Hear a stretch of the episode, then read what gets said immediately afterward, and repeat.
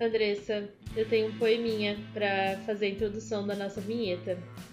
Vamos lá. o amor é uma virtude, virtude que todos têm. A coisa mais bela do mundo é saber amar alguém. Meu Deus. que horror. Você se identificou? Eu amei. Você quer um poeminha? Quero. Vou te dar um poeminha. O ano de 2020 tá explodindo a nossa cabeça. Ainda bem que tenho caindo a ficha. O pod da Ana e da Andressa.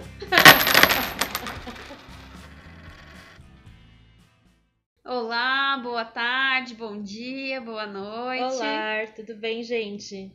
Como vocês estão? Todo mundo de ressaca? a gente tá gravando isso no Dia dos Namorados, numa sexta-feira, com vinho aqui. Gatos. Gatos. Não poderia ser um Dia dos Namorados melhor, para mim. É verdade. É... E essa semana, hoje em especial, a gente teve nossos primeiros recebidos amorosos. Uhul! É uma seguidora muito querida, antiga, nossa, que de anos, assim. nossa amiga Jéssica mandou em homenagem ao episódio passado. A gente recebeu uma caixinha de altos cuidados, é, de autocuidado, com vários rituais, com escaldapés, incenso, do pessoal da Ocitocina na caixinha. E é incrível, com camomila, com playlist, um kit completo de autocuidado. E a gente amou, Jé. Muito obrigada. Obrigada, Jé. Pra gente já colocar em prática o que a gente falou na semana passada, né? Que é importante. Super importante.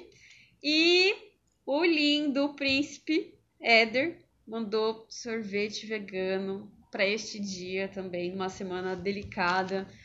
E foi incrível e muito obrigada, a gente amou. Eu nunca tinha recebido tantos presentes de Dia dos Namorados em toda a minha vida, nem quando eu namorava. Isso é muito importante de enfatizar. Isso diz muita coisa, né? Diz muita coisa, diz muita coisa do porquê que eu tô solteira hoje. E porque a gente tem amigos tão incríveis, então. E esse é o tema da nossa semana. Dia dos Namorados e, consequentemente, a nossa ressaca dos dias namorados, porque provavelmente você vai estar escutando isso depois, né? e acho que vale uma explicação de como que vai funcionar o dia de hoje, esse episódio. A gente recebeu, assim, alguns relatos de pessoas aleatórias que a gente vai né, colocar no meio da nossa conversa. Então a gente colocou uns tópicos aqui bacana para conversar e nesse meio tempo a gente vai dar o sinalzinho quando tiver um relato, seja ele lido, seja ele em áudio. É, as identidades vão ser preservadas, tá? Pelo bem de todas as pessoas. Como são histórias de terceiros, né? A gente não pode expor essas pessoas e a gente garantiu para elas que seria um anonimato. Então, vocês vão escutar aquela voz incrível, assim. Toda distorcida. Mas prometo que vai dar para escutar e que a gente provavelmente vai dar muita risada rindo de desespero, rindo que já passou, entendeu? Mais ou menos assim. e aí eu, minha primeira pergunta é, Andressa, você é uma pessoa romântica? Respondo, não. você não é uma pessoa romântica? Não, não sou. É assim, né? Tem defini esse romantismo clichê, né? Que a gente tá acostumado a ver de várias provas e declarações. Não. Eu sou a pessoa que vou fazer uma jantinha, que vou fazer um mimo, né? Mas. Sou a pessoa que demonstra. Demonstro na prática. Eu, eu dou pouca bola pra conversa ou pra falas. Eu sou muito da prática, assim. Entendi. E você? Você é uma pessoa romântica? Eu acho que eu sou. As pessoas não acreditam quando eu falo. Eu tô vendo nos seus olhos que você não acredita. e eu sempre falo as pessoas não acreditam. Mas eu sou aquela romântica bem clichêzona, assim. Mas eu sou a romântica que guarda os momentos, assim. O lance Você de... decora as datas? As... Eu tenho um problema com as datas. Eu tenho dificuldade com datas em tudo, aniversários, tudo. Mas, se você me perguntar tudo o que aconteceu em tal dia, eu vou saber. Se você me perguntar se eu guardo o guardanapo do lugar que eu fui, eu guardo. Nossa. Eu lembro, eu tenho uma caixa de memórias, assim. Então eu sou esse, eu sou esse tipo de romântica que tem as músicas que eu não consigo escutar porque eu lembro da pessoa. Ainda tem? Eu tenho. Eu tenho a playlist só de músicas românticas. Meu Deus. Pra quando eu quero me sentir apaixonada, mesmo não estando apaixonada por ninguém, entendeu? Porque o importante é amar. Não importa se você tem alguém ou não, o importante é amar. Então eu tenho uma playlist só pra, pra eu lembrar como é amar, entendeu? Entendi. Então eu sou esse tipo de pessoa romântica. Muito bem. Eu sei que não parece. Chocada. E, já que eu me expus dessa forma, acho que agora é o momento da gente expor outra pessoa pra mudar de assunto. Na época em que as pirâmides financeiras estavam no auge, eu conheci um cara no Tinder. Lindo, inteligente, meio playboy, mas gente boa. Nos encontramos uma vez em um bar. Conversamos e foi bem legal. Aí continuamos a conversar e ele me chamou para uma palestra. Eu, CDF, fiquei animada e queria saber mais sobre a tal palestra. Detalhe, tínhamos uma formação semelhante. Quando perguntei o tema, o cara ficou meio bravo. Se você não tem a mente aberta, não venha criticar. Me assustei, mas fiquei curiosa pra cacete. Chegou o dia da tal palestra.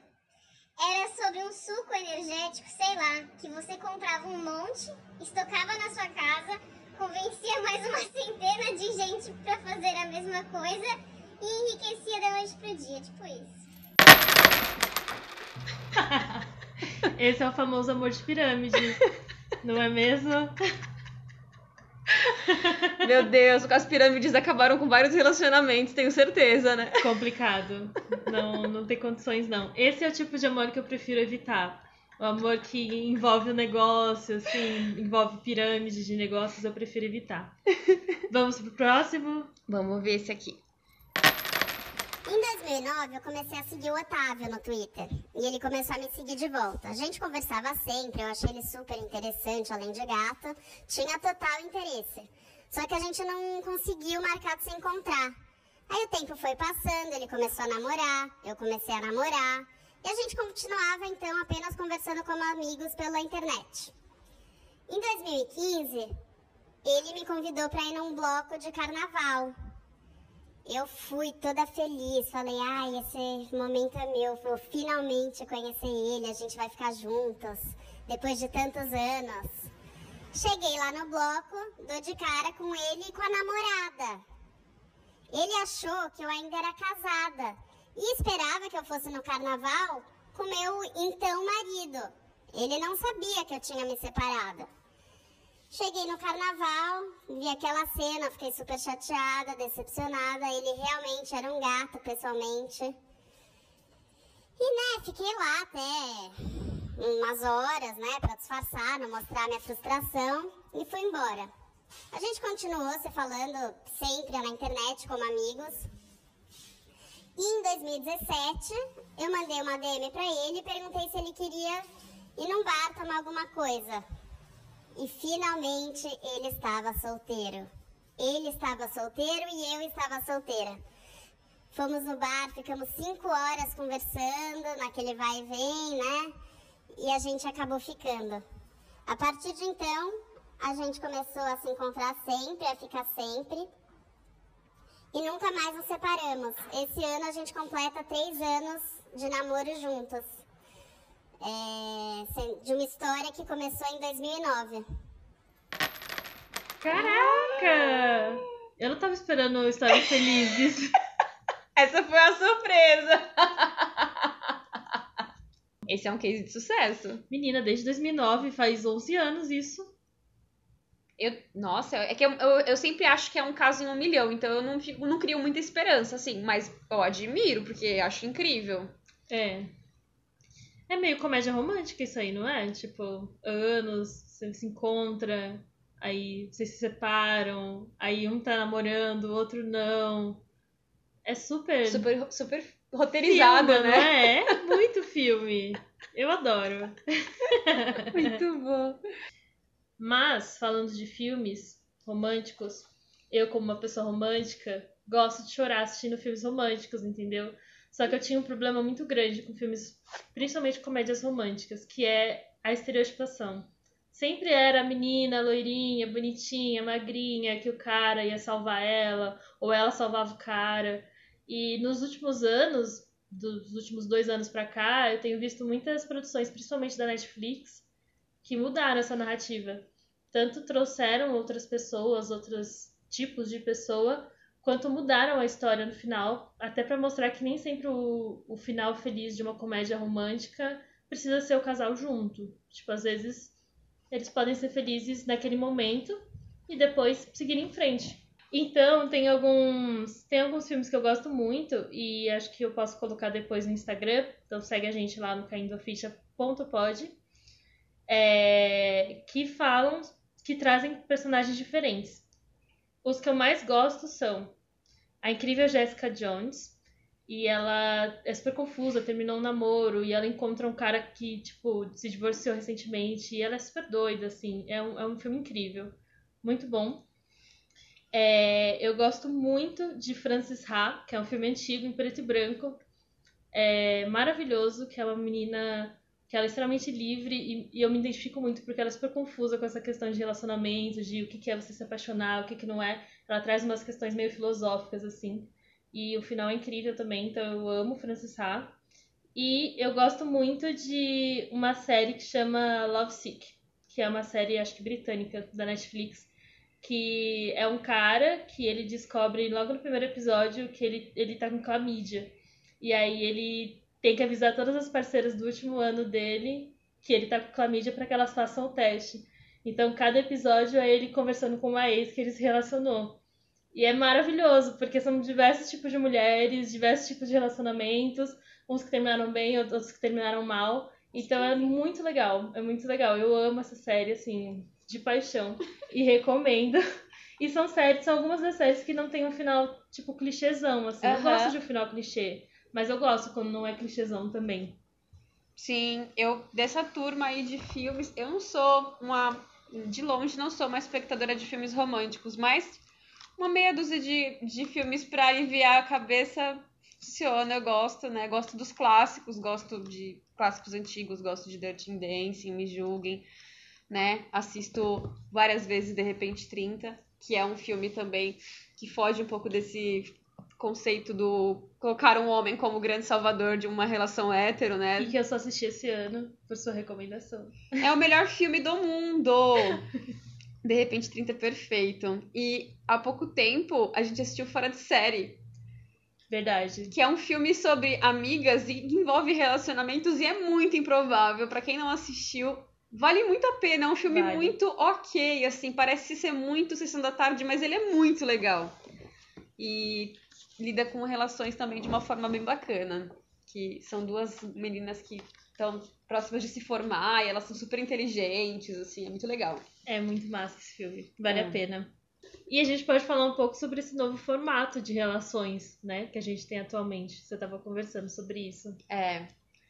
Eu é, não me reconheço hoje num, numa, numa, numa estrutura de preenchimento de lacunas, né, assim. Tem um filme muito legal na Netflix chamado Requisitos para Ser uma Pessoa Normal, que eu adoro, assim. Ele é um clichêzaço, assim, gostosinho. E tem uma série de itens que a menina tem que preencher para se sentir uma pessoa normal. E um deles é o relacionamento. Trazendo isso para a minha realidade, ter um relacionamento afetivo deixou de ser uma questão há bastante tempo. Então, isso não é algo que me falta, nem que me falta preencher. Inclusive, estou solteira. Sigo solteira há algum tempo. Estamos. Estou solteira desde o começo da, da quarentena, né? Porém, é porém, sou uma pessoa mais tempo solteira do que compromissada, né?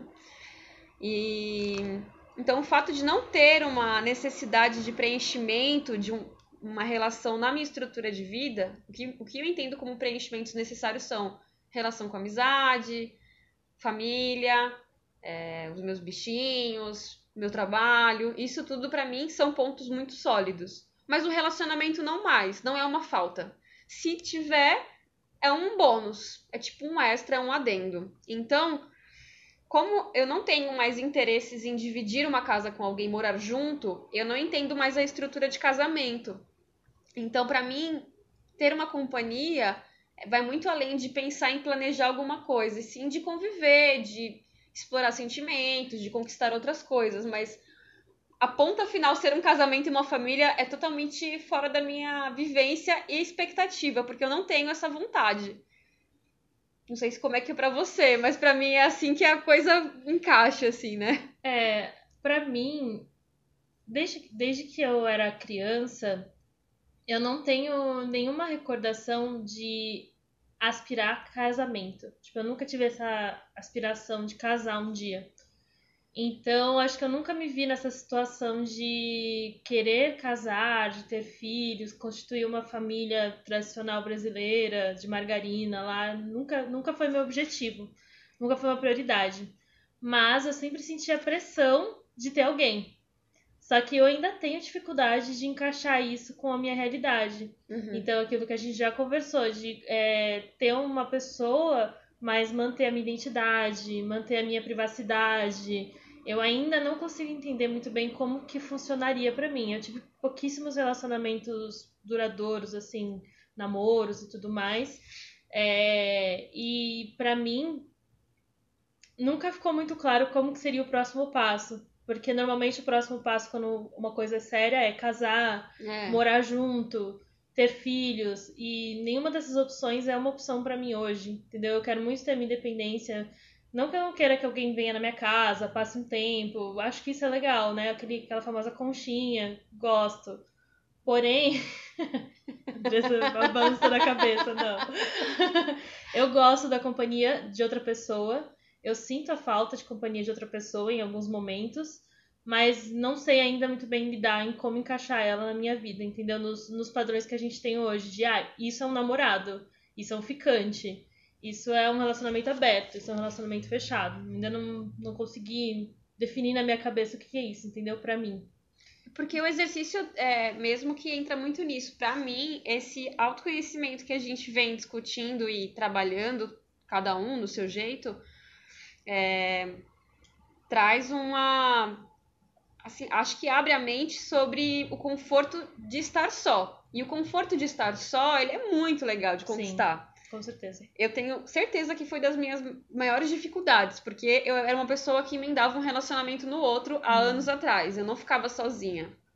E hoje estar sozinha e estar feliz de estar sozinha e com alguma frequência me incomodar quando eu tenho muito tempo de, de, de presença de outras pessoas ou de um, de um relacionamento ou de alguém que eu tô ficando começar a me sentir um pouco invadida, pra mim já é um sinal de que eu já blindei muito essa minha relação comigo. E é muito Uhum. legal, porque eu, eu já sinto até onde tá demais.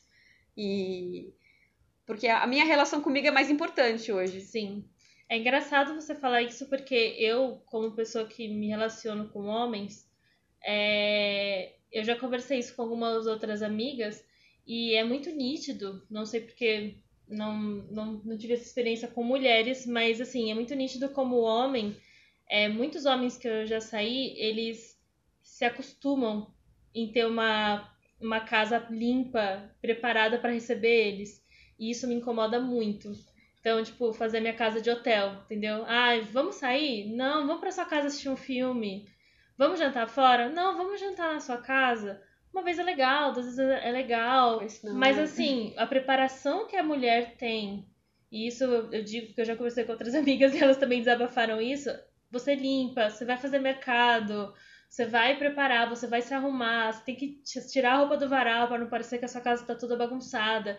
Tudo isso exige uma preparação que a, a maioria dos homens que eu saí e que as minhas amigas relatam também não percebem. E não se dão ao trabalho de perceber. Então, Uhum. tipo, chega lá, não, não leva nada, é, consome tudo que tem na sua geladeira, consome luz, internet, e tudo isso fica implícito, né?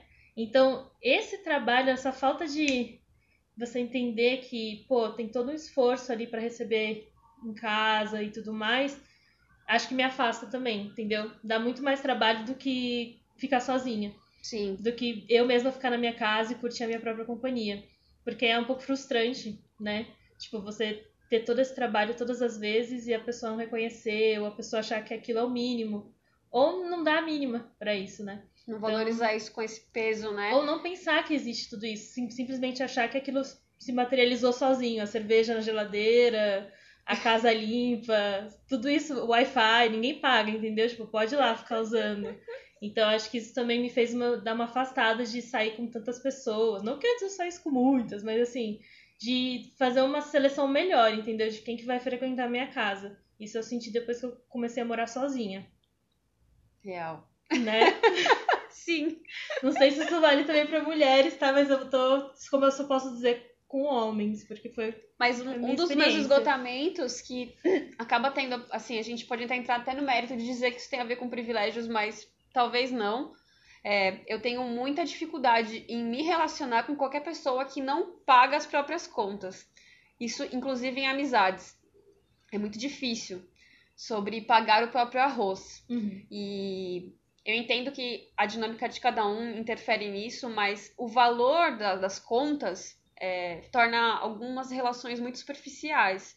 E sim, eu tinha muito mais dificuldade com homens do que com mulheres né? Hoje em dia, saindo com mulheres com algum tempo, mais só com mulheres no caso, é, é, muito menor o número de mulheres que não mora sozinha, ou que não mora numa república, ou que não divide com as amigas as contas. Ou e que, que já, já não, não é acostumada a lavar uma louça, a entender melhor o valor desse trabalho de casa, né? Porque é meio óbvio. Eu não tenho É. nenhuma amiga que frequenta a minha casa que.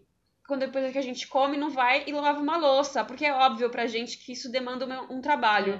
E eu tinha muitos caras com quem eu saía que não tinham essa tarefa. Isso já é uma exaustão. Eu não quero dar pra esse cara depois. É, Eu, eu não tenho vontade. sim. Então, né, meninos?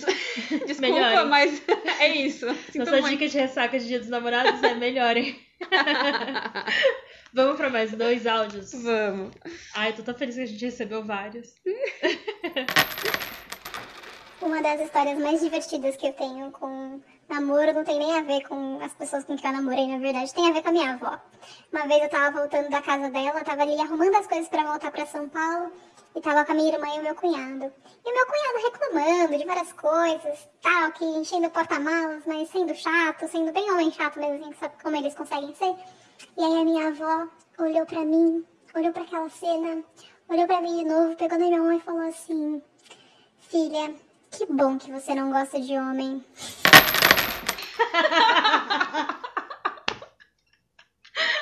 Bom, acho que o áudio a gente não escutou antes, tá? Não. Só pra deixar muito claro. Então, fica aí o recado de mais uma amiga. Mais uma mulher que, que sai com mulheres. que tá muito bem com isso, né? Muito bom, muito bom. Muito obrigada. Próximo. A melhor vó. Mais um, vamos lá. Era uma quarta-feira, eu tava fazendo um curso e fazia muito tempo que eu não via o boy. A gente combinou de dormir fora esse dia, né? E a gente pre- precisava dormir perto de alguma estação de metrô, porque no dia seguinte a gente ia trabalhar. Aí é, a gente foi para um hostel perto de um metrô, super animados, fizemos check-in, pagamos. Chegamos no quarto, adoramos o quarto, parecia super simpático, mas do nada o boy parou de respirar. Eu comecei a ficar desesperada, foi horrível. Quando a gente olhou direito, o quarto estava lotado de mofo. Mas isso já era realmente muito tarde, a gente não tinha como pegar Uber pra ir embora, a gente já tava sem grana, não tinha quem fosse buscar a gente. Enfim, a gente teve que ficar no lugar, sem se beijar, sem fazer nada, sem se mexer quase dormiu sentada na cadeira, mas a gente pegou nosso, nossas blusas assim de frio, jogou em cima da cama e um dormiu em cima do outro, que era pra não encostar em nada, sem travesseiro, sem nada. Acabou que no dia seguinte a gente nem matou a saudade, a gente tava quebrado, arrebentado as costas, porque a gente dormiu um em cima do outro pra não encostar no mofo do quarto do hostel. Novamente, deem mais valor pra uma casa limpinha, porque olha o que pode acontecer. Você vai pro hostel cheio de mofo, passa mal. Deem mais valor pra quando a casa tá limpinha, com aquele incenso ali. Elogiem uma casa limpa. É. É, tão bom. Traz um, traz um sabão em pó às vezes. Junto Não, com a você quer, você quer me elogiar, é chegar na minha casa e falar, meu Deus, que casa limpa. Aí, ó. Cê- Esse, essa me leva. Quer, quer tomar a, a segunda melhor nota? Limpa a areia dos gatos pra mim. Olha, não, isso aí já é muita intimidade, amiga. Não, mas tá liberado. tá liberado. Adorei, muito bom. E isso me lembra também, já falando sobre hostel e sobre não ter dinheiro, é uma bela curiosidade, que é o Dia dos Namorados no Brasil. Porque nos Estados Unidos, na verdade, eu acho que no, na maioria do mundo, o Dia dos Namorados é comemorado em fevereiro, não em junho, Uhum. que é o que eles chamam de Valentine's Day. E qual que é a diferença? No, o Valentine's Day, eu acho que é o que a gente devia adotar aqui no Brasil. Ele tem como objetivo ser um dia de você expressar amor, não necessariamente um amor romântico. Então, por exemplo, muitas crianças fazem é, cartões na escola para o amiguinho, para os pais, para a professora. Então, é um dia que você pode expressar seu amor para outra pessoa, não é necessariamente uma coisa romântica de casal. E eu acho isso muito mais legal do que o Dia dos Namorados, que não inclui as pessoas que estão solteiras, entendeu? Ou outras pessoas que às vezes não podem nem expressar o amor delas, sei lá, mora com os pais e tem um relacionamento LGBT e não pode estar com seu namorado ou sua namorada porque os pais não sabem. Então, tipo, pra mim o Valentine's Day é muito mais inclusivo nessa abordagem de é o dia do amor, né? Dia de São Valentim, Uhum. que é o, é o dia pra você expressar amor por outra pessoa e nem sempre envolve comprar presentes. Às vezes é o que você faz, um cartão, um, sei lá, um desenho. Não é uma forma de você expressar amor por outra pessoa. E uma grande, uma grande curiosidade, por que, que o Dia dos Namorados aqui no Brasil é no dia 12 de junho? Sabe quem inventou? O pai do Dória. Eu de vi- verdade. Eu vi uma, uma figurinha, mas eu não tinha botado fé. O pai do Dória, ele era publicitário, é ou era, não sei se ele ainda tá vivo. E ele inventou, ele trouxe essa data para 12 de junho, porque entre junho e setembro tem pouquíssimos, pouquíssimas datas comerciais. Então foi uma forma dele aquecer o mercado. Então, gente, não esperem só até o Dia dos Namorados para vocês aquecerem o mercado para o capitalismo. Vocês podem comprar todos os outros dias do ano também, porque foi o pai do Dória que inventou o Dia dos Namorados no Brasil. Meu Deus, que problema. É, é isso. É, se antes já era uma coisa meio capitalista, aqui no Brasil é total, Tá entendeu? confirmada. Tá confirmado. Essa é a minha dica do dia. Vamos lá agora ouvir mais uma leva de áudio. Uma vez, marquei um date com uma menina no Tinder e a gente se encontrou no metrô. Beleza, menina bonita, legal tal. Só que não, bateu aquele clima, né? E a gente foi pra um barzinho tomar cerveja, tipo, tava lotado o bar, não tinha lugar pra sentar. Aí a gente começou a procurar lugar pra sentar e aí eu vi o movimento numa mesa. E falei assim, meu, vamos ver ali se eles vão sair, porque a gente já senta antes de, de outra pessoa ver e tal. Aí cheguei na mesa e falei, oi gente, vocês estão de saída? Aí eles, ah, a gente tá saindo e tal. Aí a menina que tava na mesa pegou e falou assim, ah, eu queria tomar mais uma, mas o meu amigo quer ir embora, os meninos também. Aí eu falei, gente, fica aí, vamos tomar todo mundo junto. Porque eu não queria ficar mais sozinha com a menina, porque, tipo, eu não tava afim de ficar e tal. E eu não sabia como falar isso, né, no date. E eu não queria criar aquele momento de ficar as duas pessoas sozinhas, né? Aí a menina convenceu um amigo dela de ficar, o resto foi embora. A gente sentou e ficou, tipo, os quatro bebendo e conversando. Tipo, foi muito legal, muito legal mesmo. Só que realmente, tipo, eu não tava afim de ficar com a menina. Aí a gente saiu do bar, foi comer alguma coisa, todo mundo. Eles trabalhavam num, numa lanchonete lá perto que vendia uns falaféis veganos, né? E aí a gente comeu os falaféis e tal. E nisso, tipo, ficou super em cima do horário de pegar o metrô. E aí a gente começou a subir correndo a consolação pra pegar metrô. E aí, como eu não queria criar um, um momento de ficar sozinha com a menina na hora de despedida, de rolar beijo, essas coisas assim, ou de rolar o não, ou de não rolar nada, fica sempre um clima muito tenso, né? Quando a gente sai de date, que a ideia é se pegar. É, eu virei e falei que ia embora de ônibus, porque meu ônibus passava na Paulista. E eu já sabia que ela ia de metrô. Aí eu falei, vai lá, corre, pega esse metrô e depois a gente se fala. E ela, tá bom e tal. E aí dei tchau pra todo mundo na, no finzinho ali da consolação com a Paulista. Aí eles foram pro metrô, pro metrô e eu segui pro meu ponto, né? Tipo, um pouco aliviada de não ter criado aquela tensão toda do encontro, da hora do beijo. Ou da hora do fora, enfim, que eu também não sabia se ela tava afim. É, e fui pra casa. E a gente se falou depois, mas não, não marcamos mais nada, né? Mas enfim, esse foi o, o date de insucesso que já aconteceu comigo, que foi uma história engraçada. Também outro date que deu tudo errado. Tudo errado não, o que acontece? É, tinha uma menina que eu conversava do Tinder, a gente já tinha se visto e tal, tipo, a gente virou amiga, que mora em Sorocaba. E aí eu fui num, num encontro que teve de. Acho que era vegano solteiros, alguma coisa assim, que a gente fez pra conhecer a galera, né? Que tava solteiro do mesmo grupo. Pra rolar pegação e tal. E aí eu comentei com ela, e era do lado da casa da mãe dela, e ela tava aqui em São Paulo, na casa da mãe dela. E aí eu comentei com ela que eu ia nesse karaokê, ela falou que não sabia se ia, beleza. E aí eu tinha comentado com uma menina que eu tava conversando no Tinder que eu ia nesse rolê. E ela falou assim, ah, eu acho que eu vou. Aí eu falei, beleza. Aí chamei uma outra amiga minha pra ir também. E aí a gente foi pro karaokê ao vivo ali na Vila Mariana, num hostel que rolava. E aí nisso a menina de Sorocaba me mandou uma mensagem falando assim, já, tô de boa, tipo, onde que é o karaokê? Eu falei, puta, e agora? O que eu faço, né? Aí mandei o endereço pra ela, quando eu vi, tava todas as crushes lá, todo mundo lá, e eu falei assim, bom, não vou criar nenhuma situação meio estranha com ninguém, aí acabei não ficando com ninguém. E indo pra casa sozinha. Mas foi engraçado, porque, tipo, eu me peguei numa situação de, tipo, mano, o que que eu faço, sabe? Eu me identifiquei muito. Eu já fiz isso na minha vida. Só que eu, eu, eu sinto até hoje a dor, na verdade, porque eu lembro que eu conheci um cara no Tinder e na foto ele parecia mais velho. E aí a gente foi se encontrar e ir no cinema. E eu, a partir daquele dia, eu descobri que nunca se deve fazer um primeiro encontro num cinema. Porque você precisa conhecer a pessoa antes de passar pelo menos duas horas com ela no cinema sem poder evitá-la. E aí eu lembro que a gente foi no cinema, a gente se encontrou no shopping, e aí quando eu olhei pra cara dele eu tinha certeza absoluta que eu não queria ficar com ele. Só que eu não sabia como falar isso naquela época, eu tinha vinte e poucos anos. E aí eu lembro que a gente sentou no cinema, ele sentou assim à minha direita, e eu travei o braço assim no meu corpo, mas eu travei tão forte pra ele não encostar em mim, porque ele tava chegando pra tipo, pegar na minha mão, né? Tudo aquele negócio do cinema. Eu lembro que eu travei tanto meu braço que deu cãibra.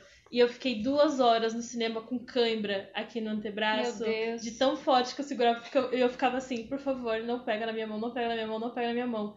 E acabou a sessão, eu levantei e falei, eu preciso ir embora, eu tenho uma emergência, porque aconteceu um negócio e eu saí correndo, nunca mais vi um menino na minha vida. Gostei muito também da história do, do evento com vários crushes, vários Sim. contatos. É bom, é, essa é uma boa história. Mas nada. Nada.